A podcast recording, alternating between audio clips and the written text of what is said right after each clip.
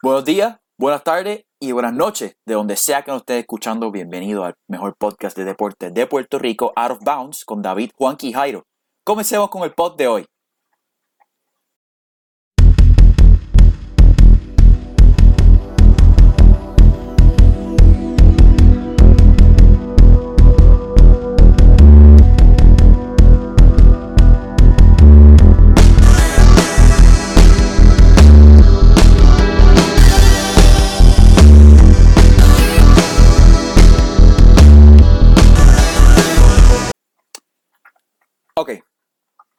En el día de hoy le vamos a estar hablando sobre un juego específico, ya que comenzamos, mm, mis compañeros y yo tuvimos una discusión, qué, tip, qué contenidos podemos traer. Así que decidimos hablar de los cinco juegos más importantes de la década.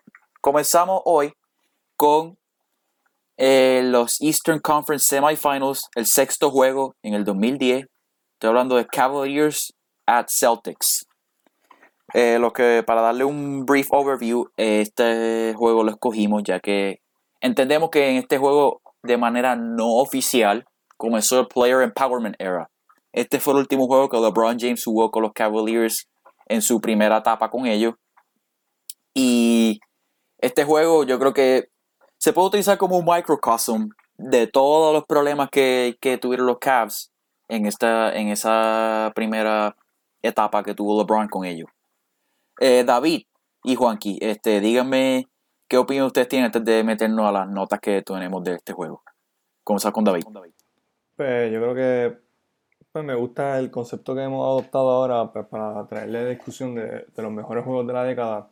Algo que es súper interesante para mí eso.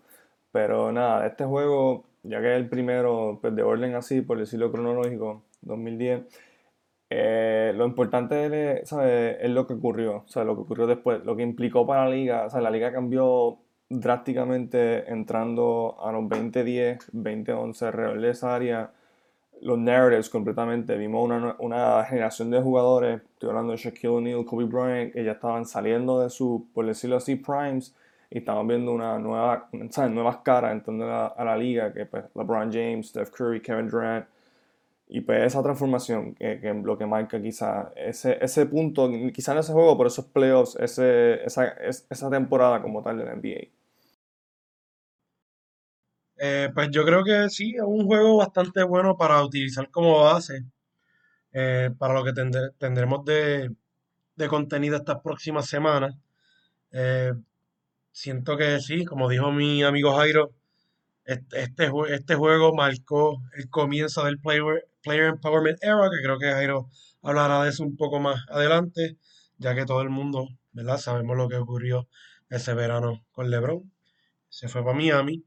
Y en verdad siento, ¿verdad? A nuestros oyentes, nuestros seguidores, espero que nos sigan, espero que nos escuchen, porque los próximos cinco juegos que estaremos discutiendo van a hacer un resumen de la década y en verdad va a estar bastante interesante. Y con eso te dejo, Jairo. Sí, antes de entrar a las notas, pues yo quiero dar ciertos detalles.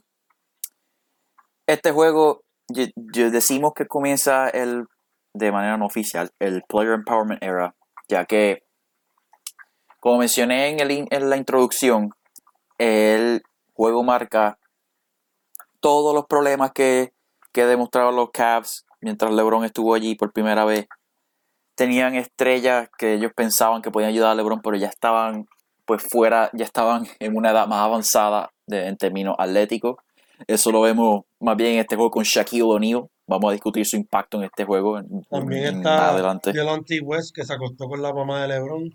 Oh, Dios mío. Y, by the way, ante, un detalle pequeño. Delonte West está ahora mismo en recuperación debido a su adicción a la droga y pues esperamos que le vaya bien.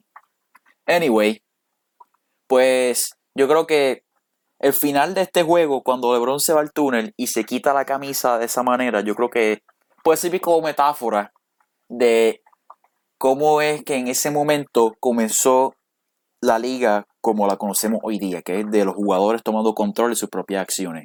Porque yo creo que en ese mismo instante, LeBron se dio cuenta que con esa iteración actual de ese momento de los Cavs, él no iba para ninguna parte. No importa cuán bueno él fuera, no importa cuán, cuánto MVP él ganara, él ya estaba en, el punto de que tenía que comenzar a ganar anillos. Y los Celtics pues pusieron mucho, o sea, ya trajeron a la luz muchos de esos problemas que tenía ese equipo. Y pues, credit to them, en verdad, sea, era un equipo excelente, aun cuando sus estrellas no estaban en su mejor momento, pero eh, pusieron muchos problemas de los Cavs. David, antes de comenzar la nota, tú tienes que decir algo. Sí, como, como dijiste, fue un punto que, o sea, fue ese melting point que LeBron tuvo. Mira, los Cavs esa temporada, creo que se sentía un juego, que eso está, o sea, eso es buenísimo. Mejor equipo en, el East y de lo mejor en la liga. Y pues tiene que ver mucho pues, con, con todo lo que LeBron ha dado y no dar resultados, yo creo que pues, era par de frustrating en, su parte y más, y más bien cuando ya estaba en ese point en su career, como tú dijiste, o sea, que, está, que necesita anillo. Si él quiere llegar a la mesa y sentarse con los greatest que han jugado en la liga, pues el punto era ganar anillo. Y pues ya se estaba viendo ese conflicto que él estaba teniendo que por más, por más trabajo que él daba, por mejor que él luciera, por más MVPs que él ganara, no había resultado. Y eso, pues, imagino que lo llevó al punto de, tomar esa decisión ese verano y pues, brincar el charco, por decirlo así, y, y irse para Miami. Bueno, vamos a comenzar con el primer quarter. Este juego se jugó en Boston. Para darle un poquito de background, los Celtics destrozaron a los Cavs en el juego anterior, le ganaron por 42. LeBron jugó muy mal y todos los centros, los medios de comunicación estaban concentrados en qué le pasó a LeBron James y pues obviamente a él estaba ya convirtiéndose en la cara de la liga, era el, era el MVP y acababa de, era el dos veces MVP para ese punto. Y un jugador así de, con de ese calibre que anotó solamente 15 puntos y se fue 3 de 14 del campo en el juego anterior, pues eso pues generó mucha tensión. Y pues estaba también el futuro de él, ya que él era un agente libre ese verano. Y pues, como todos sabemos, eh, el resto es historia. Titi, dinos qué viste en ese primer quarter. Eh, pues la dinámica, la dinámica que estaremos trayendo para que sepan, ¿verdad? Y no estén perdidos nuestros oyentes. Eh, cada uno de nosotros estaremos dando nuestro input de todos los quarters. Pues obviamente empezamos conmigo. en este juego número sexto, Vimos ya, ¿verdad? Ya como mencionó mi amigo Jairo, el juego anterior explotaron a los Cavaliers por 42 en su propia cancha. Y este juego vimos, ¿verdad? Vimos un poquito de poquito de ritmo en la ofensiva, bastante fluido de parte de los Celtics. Eh, vimos que Mike Brown, Mike Brown, si no me equivoco, el coach de los Cavaliers, eh, le puso la marca de Shaquille O'Neal a Kevin Garnett y él pensó que esta marca sería un buena. No sé por qué eh, Kevin Garnett se puede discutir que, ¿sabes? No estaba en su prime prime, pero él todavía producía y Shaquille estaba decayendo. Shaquille no era lo que era en el 2000, 2000 ¿verdad? En los 2000 y en los a finales de los 1900. Y pues vemos que constantemente todas las jugadas eh, tienen a Kevin Garnett atacando a Shaq todo el tiempo. Entonces, en este quarter vemos que los Celtics empiezan 14 y 7, 14 a 7, perdón, a favor de ellos. También por el lado de los Cavaliers, vemos que los primeros puntos son de LeBron. Vemos que LeBron se está moviendo mucho sin el balón y lo está haciendo de una forma bastante excelente. Como repetí ya, Shaquille O'Neal no puede con su vida. Shaquille O'Neal ya está viejo a punto de retirarse. Y entonces también, ¿verdad? Aparte de todo lo mencionado, si ustedes se percatan bastante bien ese primer quarter, aparte de Mo Williams, que si se acuerdan es tremendo tirador de tres, y él era el point guard eh, starter de los Cavaliers, y LeBron James, aparte de ellos dos, nadie podía crear jugadas.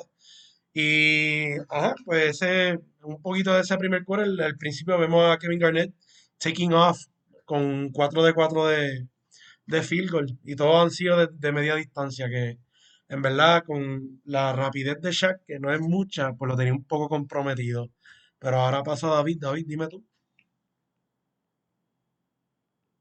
Pues viajando un poquito con estos nombres que voy a mencionar, vamos a viajar un poquito en el tiempo.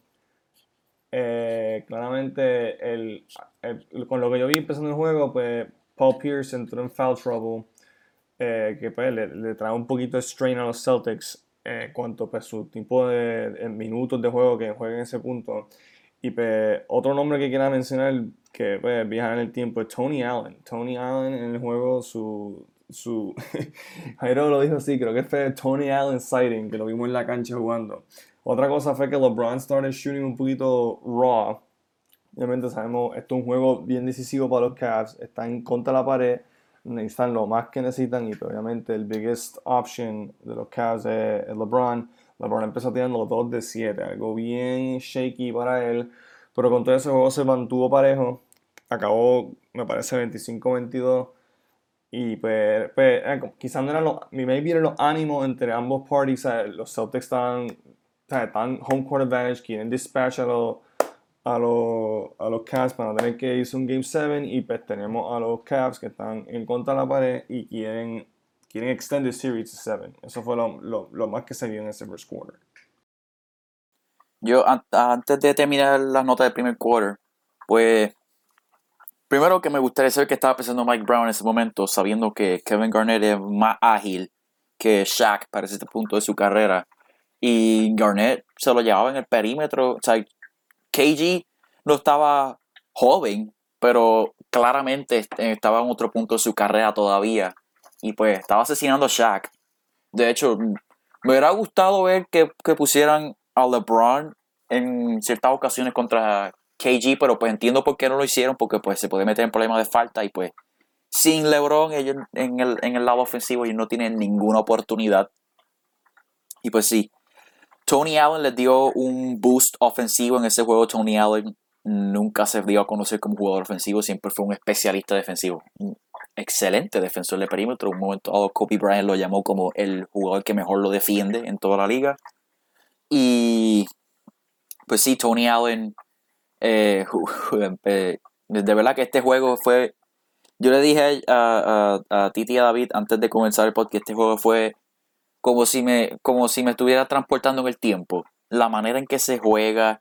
Habían tres jugadores en la pintura o en el área de media distancia y solamente dos jugadores fuera de, del, triple.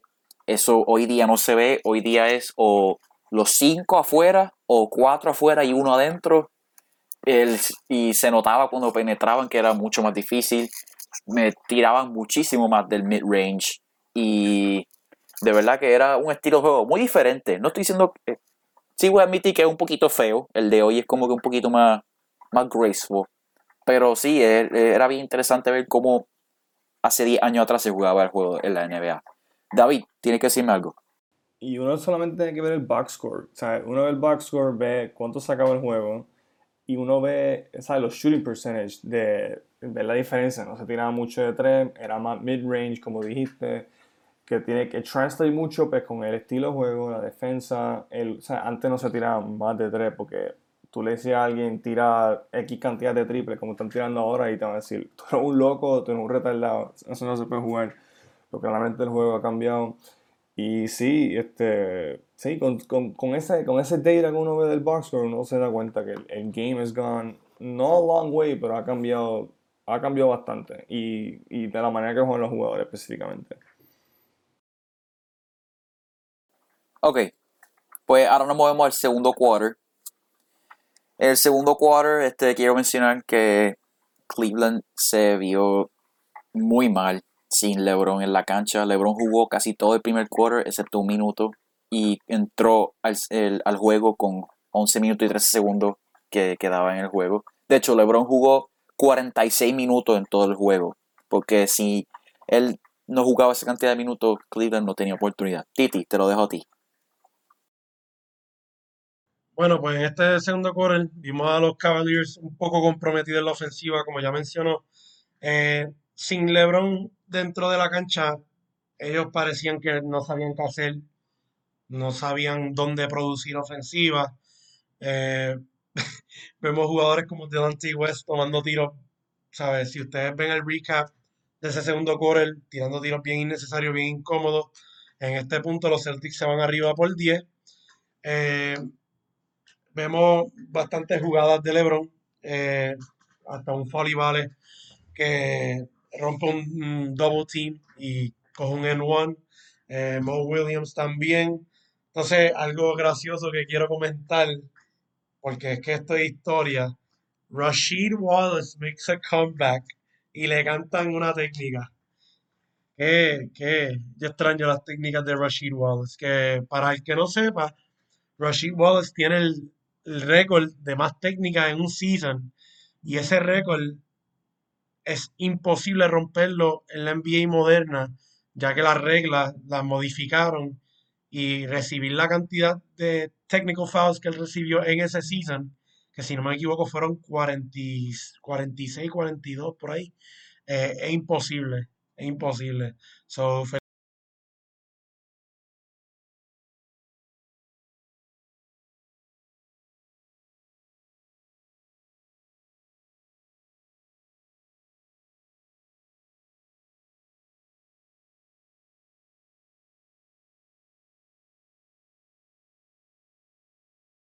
Quiero añadir algo antes de que David empiece. El récord, by the way, fun fact, el récord de ma- mayores técnicas de un jugador la tiene Rashid Wallace. Fueron 41 technical fouls en una temporada. Eso, yo creo que eso jamás se va a romper. O sea, yo no me gusta ser un absolutista, pero yo creo que es uno de los pocos récords en todos los deportes que jamás se van a romper.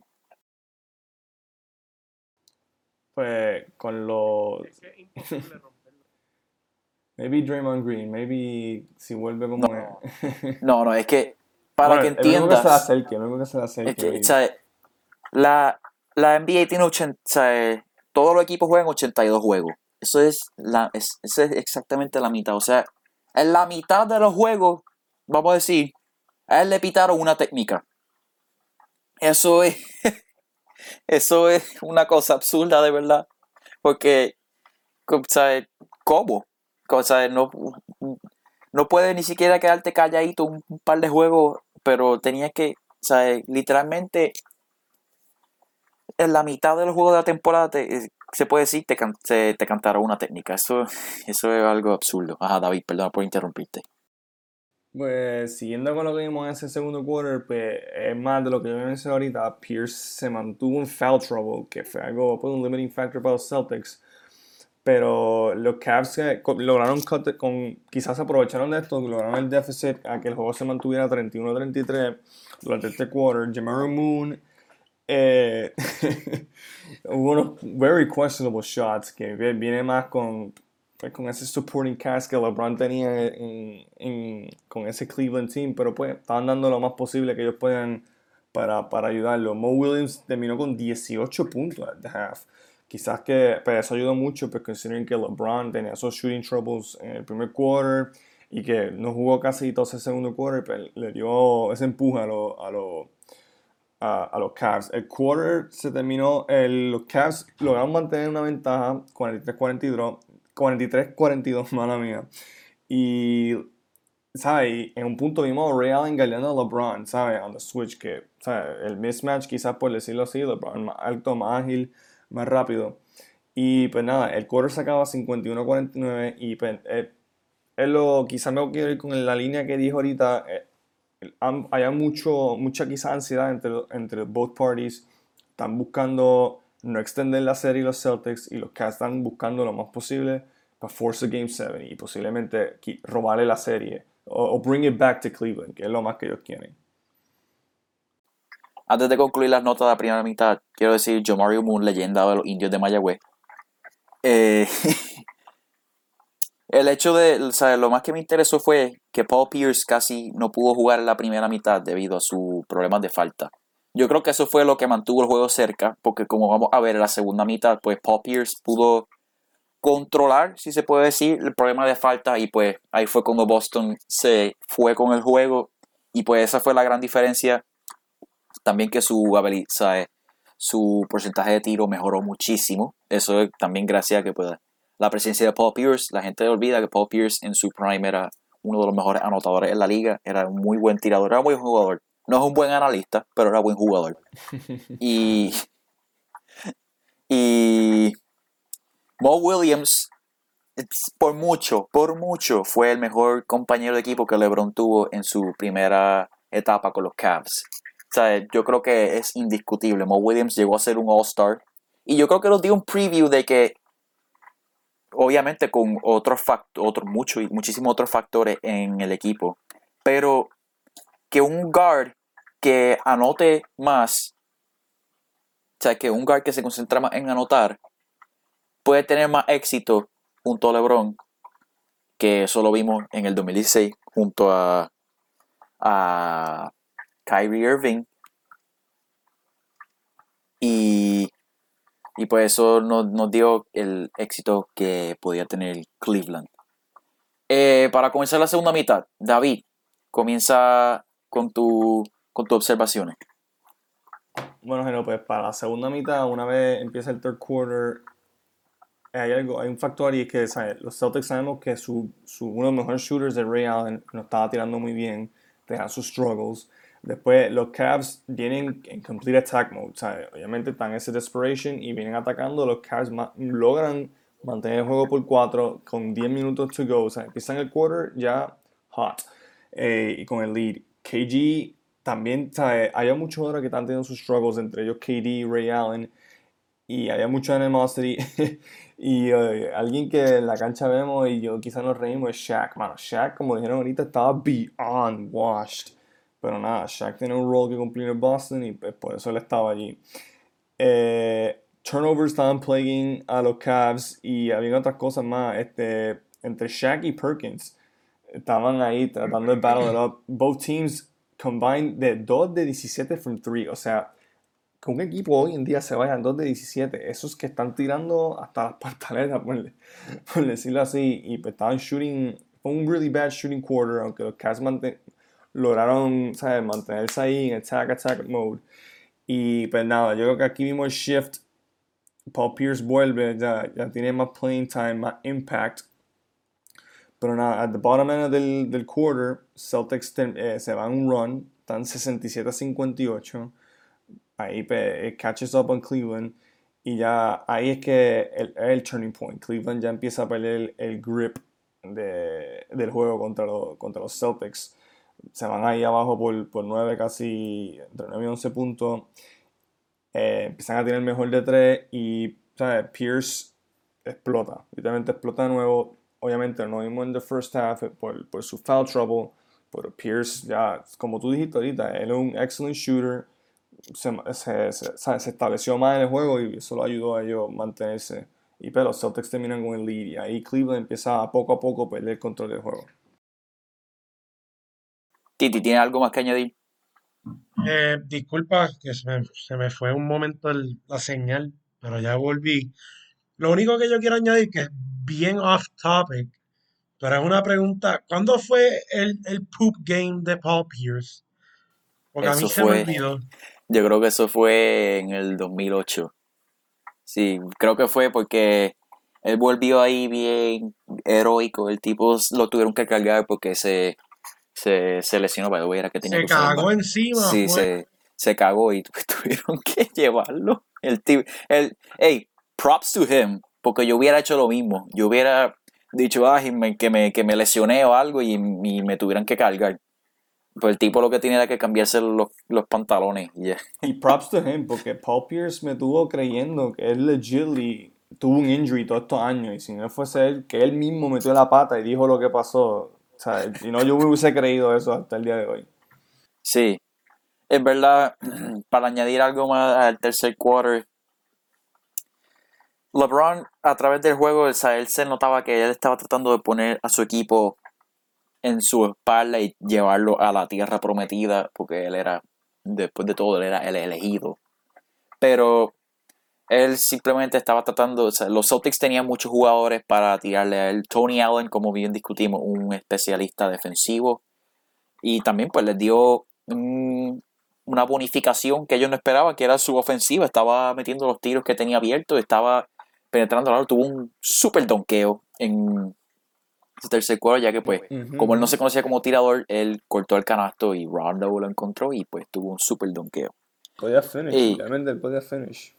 Sí, él podía finish. En verdad, yo creo que hoy día, a pesar de que no podía tirar, yo creo que hoy día él sería muy bueno, ya que su habilidad, o sea, los tipos de, ese tipo de jugador que puede defender aleros y, y guards, es súper súper invaluable en el día de hoy y yo creo que tendría mucho éxito y se llevaría mucho reconocimiento. Él tuvo su reconocimiento, pero creo que el día de hoy sería sería súper súper bueno. Anyway, vamos a movernos al cuarto quarter. El cuarto quarter comenzó bien algaro. Había gente volando, básicamente. Cleveland llegó a tener, llegó al punto de 20 turnovers en todo el juego. Eso fue obviamente un factor súper, súper crucial para, para que los Cavs perdieran ese juego. Los Cavs simplemente se parecían un venado cuando, le, cuando viene un carro por encima, no sabían qué hacer, estaban shell shock. Los Celtics eran campeones para ese tiempo. By the way, los Celtics, por favor, paren de. Ganen un anillo otra vez antes de estar hablando tanta mierda de que nunca he visto un anillo que le han sacado tanta punta, de verdad. Antoine Jameson, el panita, fue allí a hacer un. a joguear y a hacer un poquito cardio. Terminó 2 de 10 del campo. Y ajá, quiero dejarle el resto del cuarto correo a ustedes a ver qué, qué ustedes, cuáles son sus opiniones. Pues del fourth quarter, pues ya, ya Cleveland ya tenía, ya estaba spiraling out of control. Los Celtics ya tenían mejor flujo de juego ofensivo, defensivo, ya tenían a los Cavs figured out y ya pues, cuarto quarter is winding down. Y eh, va, va, va, por esa línea, tenían mejor control de juego y pues Cleveland terminó losing the game. We all know how it went down. Pero pues nada, breaking it up, eh, Rashida Wallace Cierto punto líder, eh, puso a los Celtics ya por 12. Antoine Jameson estaba 1 de 18. ¿ve? Ahí están los, Lake, los Cavaliers struggling para tirar. Estaban tirando lo más que podían, pero pues shots were just simply not going up their way. Cleveland llegó a tener 23 turnovers en ese cuarto quarter. Y algo que estuvo bien gracioso, le empezaron a chant New York Knicks a un cierto punto en, en, en este quarter. Y nada, para acabar, the Cavs ya, they were not filing at the end of the game y simplemente they just let it go porque the game just went out of control. Y nada, Boston wins 94-85 y al final del juego vimos ese walk de LeBron hacia el camerino, se quita la camisa. Me acuerdo, Mike, o sea, yo nunca vi este juego pues, porque yo, era un niño, pero veo los highlights y Mike Breen dice una línea quizá que si, que Mike Breen para los que no saben, el, el commentator de ESPN que covers, trabaja para ABC, covers la NBA Finals, el que, que dice bang en todos los juegos. Pero él dice, ah, será esta la última vez que vamos a LeBron wearing un Cavalier jersey. Y, efectivamente sí, LeBron nunca, bueno, por cuatro años formó parte para el Miami Heat y después volvió con Cleveland, pero ese marcó el fin de ese, de ese first stint con los Cavs. Y nada, transformó su carrera porque ahí él dijo, mira, yo necesito ganar, este equipo, yo, yo le he dado todo, pero simplemente I need, I need better options. Y se fue con su gran amigo Wade y junto Bosch y, y pues ganaron dos títulos eventualmente. Yo creo que es algo bien irónico que los fanáticos en Boston estuvieran chanting New York Knicks, los Celtics y los Knicks, que son pues rivales históricamente, aunque pues en cuando vienes a ver estadísticamente y pues en términos de, de logros, pues los Celtics son una franquicia mucho, mucho más, más, más exitosa que son, los Knicks. Son historical rivals, pues, porque pertenecen a esas dos big cities de Estados Unidos del Northeast y pues por eso que, Sí. pues, por eso que son rivals. Es más una, una rivalidad geográfica, Exacto. yo exacto. diría. Porque igual que los Celtics y los Sixers, aunque los Celtics y los Sixers de los 80 tuvieron una serie muy buena también. Y recientemente tuvieron en el 2012 eh, la serie de los Sixers y los Celtics, que by the way fue sujeto de una excelente película, Uncle Gems. Deberían verla. eh, excelente. Anyway, quiero, yo quiero hablar de esos últimos minutos para los Cavs. Boston se fue arriba 88-74. Cleveland no anotó por 4 minutos.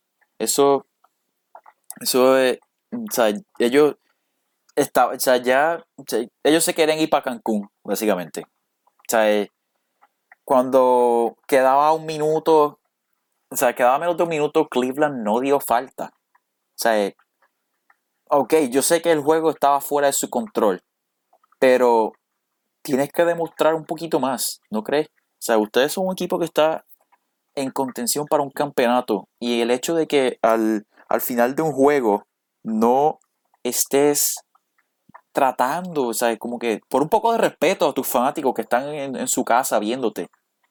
Ni siquiera trataron de dar falta cuando, cuando recibieron el balón. Mo Williams básicamente jogueó hasta, su, hasta la media cancha. De verdad que fue bien feo. No, ah, por lo menos a mí no me gustó lo que vi. Yo dije, wow, de verdad que esta gente simplemente dijeron, mira, ¿sabes qué? Vámonos de vacaciones. Y, y de hecho, ¿sabes? Ahí también está incluido LeBron, porque LeBron es el líder de ese equipo y, ¿sabes? Él pudo haber dado una falta, pero tampoco. Ya, Sí, pero después ya- yo creo que yo creo que en ese juego, en medio del juego, ajá, No, no, que te iba a iba a decir decir que ya, ya el juego estaba fuera de control, ya estaban defeated. Ya estaban defeated. Things were not going their way, shots were not falling. Y pues los sí, were eso lo que, over them. yo entiendo eso, pero, ¿sabes? Tienes que demostrar un poquito más, ¿sabes? Eh, yo sé que el juego está fuera de control, pero, ¿sabes? Dale falta, ¿sabes? Como que, qué sé yo, déjate, deja saber que, ¿sabes? Yo, el juego se acaba cuando el, el- el reloj diga cero. Pero y maybe, pero- también, maybe también tiene que ver, ¿sabes? Tan, tan away, tiene un tough crowd es Boston en el TD Ah, no, Garden. definitivamente. Mentalmente ese equipo, se lo, el, la, el, el aura de los Celtics, me imagino que Kevin Garnett estaba diciendo muchas cosas bonitas en la cancha. El hecho que ellos eran campeones do- ah, hace dos años y pues el hecho de jugar en TD Garden, que siempre tiene un- unos, muchos fanáticos, pues me imagino que mentalmente le, le- los tocó. Pero tienen, tenían que demostrar más, yo creo. Esa, pues, el juego terminó, LeBron tuvo su noveno turnover, eso fue un tema prevalente en el juego. LeBron, todos los que, o sea, yo vi el juego y pues, él no jugó súper bien estadísticamente. Tú miras la estadística, by the way, algo underrated de ese juego. LeBron tuvo 19 rebotes. Yo creo que ese es su career high para cualquier juego. o sea, el hecho de que el poco llega a 20 rebotes y, tuvo un triple double, anotó 27, 19 y 10. O sea, eso es un stat line bueno. Pero si ves el juego, sabes que ningún Cavalier jugó bien. I mean, shit, ese, ese equipo no era, no era muy bueno. Estaba uno de sus de sus jugadores de cuadro regular es Anthony Parker. Él, o sea, ya saben el calibre de ese equipo. El hecho de que ganaron 61 juegos, yo creo que habla más sobre LeBron y, francamente, el trabajo de Mike Brown esa temporada, pues, de verdad que habla más de eso. David, Titi, este, final thoughts. Eh, final thoughts en el juego, yo creo que lo había resumido ahorita, pues, el aftermath que el juego tuvo en cuanto a LeBron's career. Se acaba el juego, LeBron ya tiene una mente clara, él dice Cleveland is just not fit for me. Eh, eventualmente ya sabemos cómo terminó ese offseason, LeBron James joins the Miami Heat, pero también translates uh, a un nuevo era en la NBA, ¿sabes? Se acabaron estos playoffs, yo creo que lo dije con- al principio del episodio, es un periodo de transición, the old NBA y viene un new NBA on the rise. O sea, 2011 ya, yo creo que el gap entre 2010 y por lo menos para mí, porque, ¿sabes? Eh, yo empecé a ver la NBA como alrededor de 2011, ese primer season de los de LeBron y los Heat, y pues yo veo ese gap entre esa ambas épocas, del 2010 para abajo y del 2011 para arriba. Y sí, eh, translates a lo que ocurrió all across the league. ¿sabes? Jugadores shifting después de, de esos playoffs. No tan solo LeBron, vimos otros jugadores que shifted across the league. Vimos pues, el eventual decline de los Lakers y de los Celtics mismos. Aunque los Celtics tuvieron buenos runs dos o tres años después, pero nunca volvieron a llegar a los finals. Y nada, LeBron, o sea, LeBron en ese punto, arguably, tenía su take para ser maybe the best player in the world. Obviamente estaba Kobe Bryant, que todavía era súper bueno, pero nada. Y Dwayne Wade. Y, Dwayne Wade también tenía un, take. Había otros jugadores como Carmelo Anthony in the mix. Pero una vez, ¿sabes? Lo que digo es que en el 2011 en adelante, ¿sabes? LeBron enseñó su dominance. El, el, el pana llegó a las finales todos los años, volvió al MVP race otra vez rapidito, una vez está en Miami y, y nada, es, simplemente es ver cuán dominant fue LeBron. En ese juego, él carried ese equipo a la posición que estaba. Tú quitas a LeBron y ese equipo era, nadie, prácticamente nadie. Esos 60 wins, 60 plus wins que tuvieron los Cavs, todos se le deben a, LeBron James. Y nada, con, con eso los dejo. Titi, ¿no tienes más nada que decir? Yo lo que quiero decir es que si el próximo juego que discutamos puede ser el shit game de Paul Pierce, por favor. no, porque no, fue parte de esta, de esta década, pero. Full submission. anyway, eh, yo tengo que decir que simplemente, como dije al principio del pod, el hecho de que LeBron se quitó esa camisa así, de esa manera, yo creo que es un momento poderoso en la historia de NBA porque se demostró que los jugadores, como que dijeron, pues, comenzando con LeBron James, que es probablemente el posiblemente, ¿verdad? No estoy diciendo, pero el mejor jugador que jamás ha jugado, no lo creo, pero pues hay mucha gente que lo considera así. Que él haya hecho eso y decir, mira, este, yo creo que yo no me voy a quedar aquí. O sea, eh, los equipos no demuestran lealtad a sus jugadores, ni los fanáticos, porque yo debo hacerlo. Y yo creo que eso es algo que de verdad, eh, de hecho, no fue solamente el NBA, sino en la mayoría de los deportes. O sea, comenzamos a ver atletas alrededor de las ligas a forzar cambios, que no es la primera vez que había ocurrido, porque ¿sabes? bien famoso en 1975, Kareem Abdul-Jabbar eh, obligó a Milwaukee a cambiarlo a Los Ángeles, pero el hecho de que LeBron dijera, tuviera una franquicia a sus pies y les dijera que no, no quiero quedarme, pues yo creo que eso es algo bien poderoso y ¿sabes? hay gente que no le gusta, hay gente que lo encomienda. Yo personalmente lo veo como una cosa buena, porque le da poder a los que verdaderamente hacen la liga, que son los jugadores. Anyway, gracias por escuchar nuestro pod. Los veremos la semana que viene. continuaremos con esta serie por las próximas cinco semanas. Esto fue Out of Bounds. Cuídense, pónganse su mascarilla, no vayan a muchos sitios con mucha gente, no vayan a sitios con mucha gente y los veremos la semana que viene. Hasta luego.